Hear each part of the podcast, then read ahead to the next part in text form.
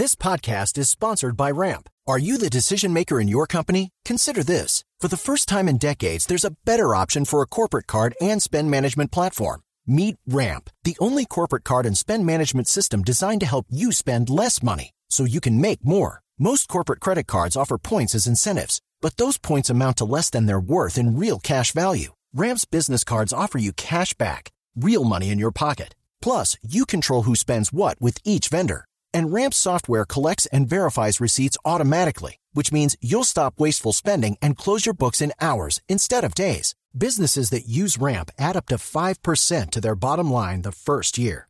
If you're a decision maker, adding Ramp could be one of the best decisions you've ever made.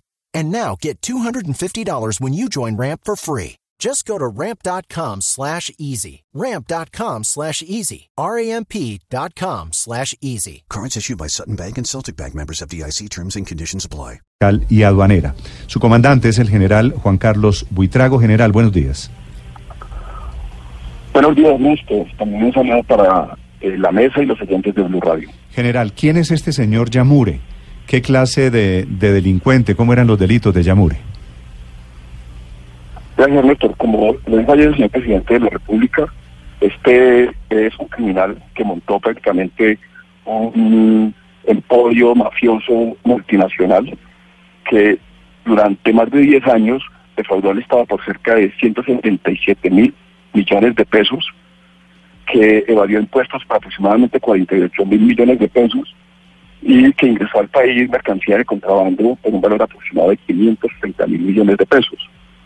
Esta persona conformó durante 15 años aproximadamente un sistema de economía criminal con dos empresas matrices que se dedicaban básicamente a la importación y exportación y la manufactura de confecciones de manera ficticia. Sí, General Buitrago, ¿hace cuántos años venían ustedes haciéndole el seguimiento al señor Yamure y estamos hablando de contrabandos por qué cantidades? Sí, estamos hablando de una, un criminal que se estructuró por cerca de 15 años, en el año 2004, pero que fue detectado por las autoridades a partir del año 2015, pero también quiero resaltar aquí la importancia de la denuncia que nos hacen llegar tanto a la DIAN como a la Policía Fiscal de Aduanera, la Administración de Comercio Exterior, la empresa privada, una empresa que eh, en ese trabajo de cooperación con las autoridades eh, hizo la denuncia formal y nos permitió iniciar las pesquisas en coordinación con la Fiscalía General de la Nación. Allí en el año 2015 inicia el trabajo técnico, contable de investigación, todas las diligencias judiciales bajo el liderazgo de la Fiscalía y con el apoyo de la DIAN, que nos permite detectar resultados de los estudios contables y de las visitas tributarias y aduaneras, así como de las diligencias judiciales realizadas por la Policía Fiscal de Aduanera, que esta empresa durante cerca de 15 años ingresó 19 mil toneladas de textiles a nuestro país. 19 mil toneladas. de manera equivocada el plan Vallejo. Sí. Y de esas 19 mil toneladas, cerca de 12 mil toneladas que debieron de haber sido reexportadas a través de construcciones se quedaron internamente eh, configurando claramente eh, la modalidad de contrabando. General, esas 19 mil toneladas, ¿de dónde venían?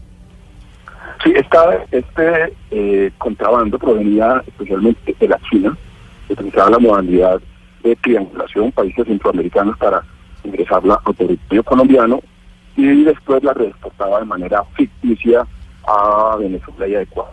Sí.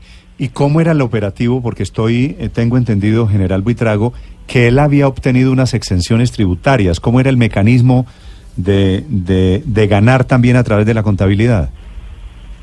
Sí, aquí, eh, lejos, como, como bien conocido, existe un beneficio para el comercio, para las que es el plan Vallejo, y lo que eh, hacía esta, esta estructura criminal era la de aprovechar el plan Vallejo, que le permite a los importadores, a los industriales, a los empresarios del país, hacer importaciones con eh, cero tributos, es decir,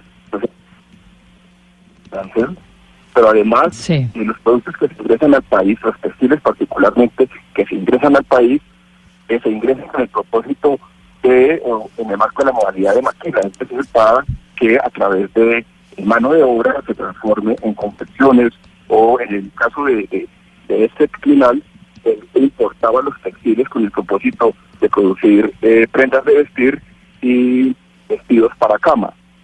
Resulta que esta persona no producía ni prendas de vestir ni vestidos para cama, lo que hacía era ingresar las perlas y comercializarlas en el mercado clandestino en territorio nacional.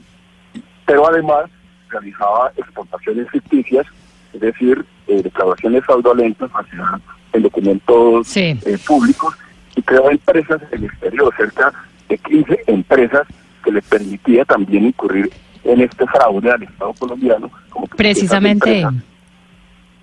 Precisamente. General Buitrago, sí. le declaraban y le certificaban de que efectivamente se habían hecho las exportaciones cuando en realidad no ocurrían. Por ejemplo, hay un certificado de exportación de 150 toneladas de sábanas a Ecuador, el Servicio Nacional de Aduanas de Ecuador nos certificó de que nunca esas 150 toneladas llegaron a claro. ecuatoriano.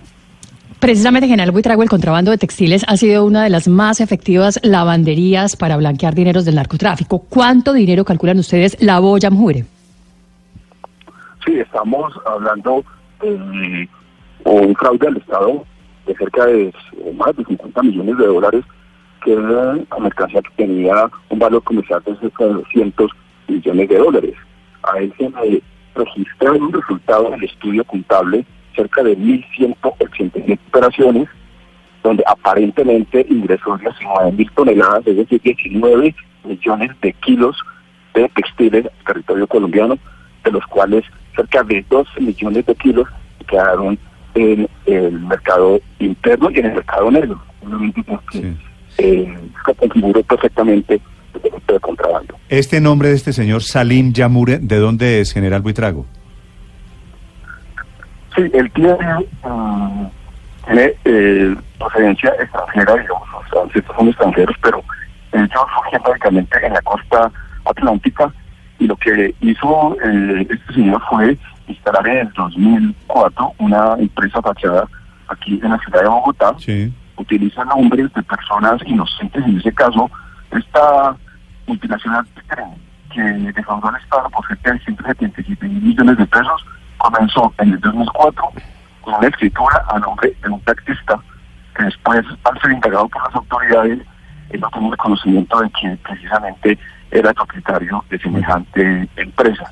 Eso hace parte de la inteligencia y aquí prácticamente esta familia de Amore Tacaré, porque es él y su primo quienes hacen parte de esa estructura criminal, ah, utilizaron además un revisor fiscal que se prestó para todo este fraude al Estado colombiano. Yamure y su primo son las 8 de la mañana, 37 minutos. El zar del, del contrabando, de la mafia del contrabando en Colombia que cayó. General Buitrago, gracias. No, con mucho gusto.